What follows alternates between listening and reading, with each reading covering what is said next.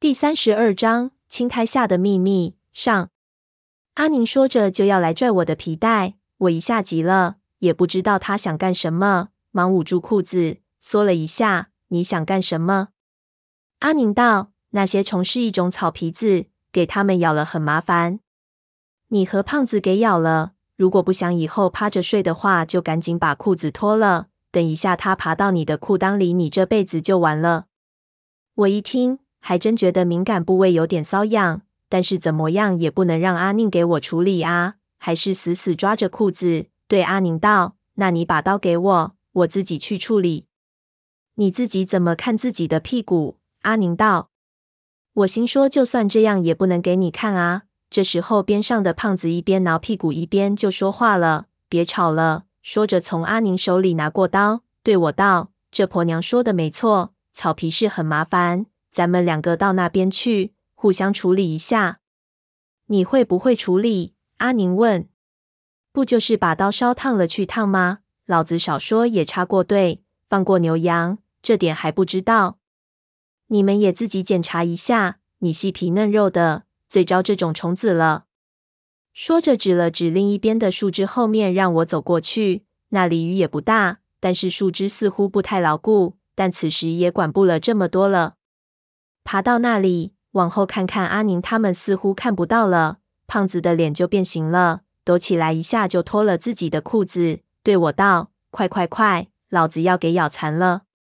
我把矿灯往树枝上一架，一看就傻了眼。我操！只见他满大腿、满屁股都是豌豆大的血包子，有的都大的像蚕豆一样。再仔细一看，就看到那些血包子全是刚才那些小虫吸饱了血的肚子，都长得透明了。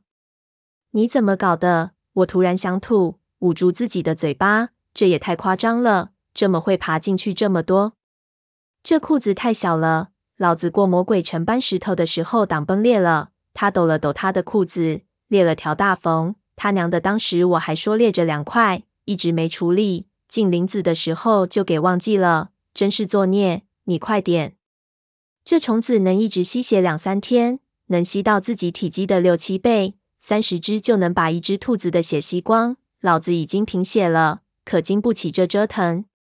我拿起刀，只觉得胃里翻腾，也不知道怎么割，比划了半天，就想用手去摘。那胖子忙缩起屁股躲开道：“千万别拽，它是咬在肉里，脑袋钻进皮里去吸的，你一拽头就断在里面，和血毛子一样。得照我刚才说的，用火烧匕首去烫。”我点了点头。一下竟然连自己的瘙痒都忘记了，发着抖拿出打火机，将匕首的尖头烧红了，然后把一只一只吸的犹如气球一样的虫子烫了下来。那虫子爬烫，一靠近就马上把头拔了出来。我一下就倒下来，用刀柄拍死，一拍就是一大包血。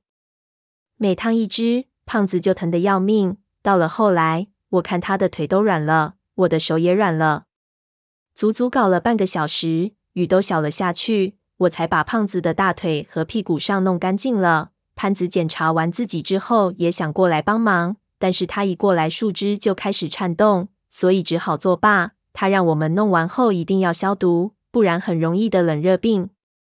搞完之后，给胖子涂上消毒的水，我又勉为其难的脱掉裤子让胖子处理。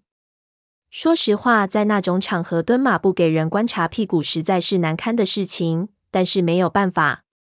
不过我被咬的情况还好，十几分钟就处理好了。最后检查了，确实一只都没漏下，才算松了口气。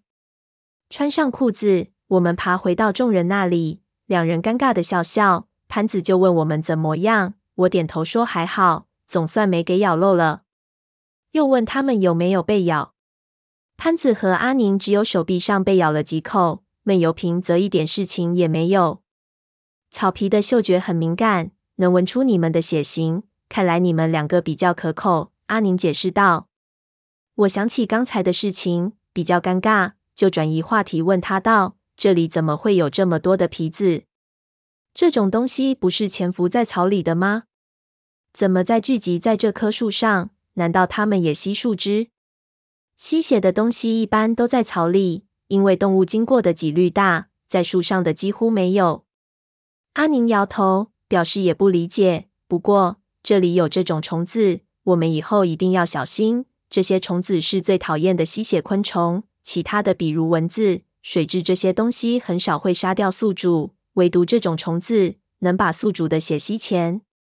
我上次在非洲做一个项目，就看到一头长颈鹿死在这种东西手里，尸体上挂满了血瘤子，恐怖异常。我们一靠近，所有的草皮子都朝我们涌过来，黑压压一片，像地上的影子在动一样，吓得当时的向导用车上的灭火器阻挡，然后开车狂逃而去。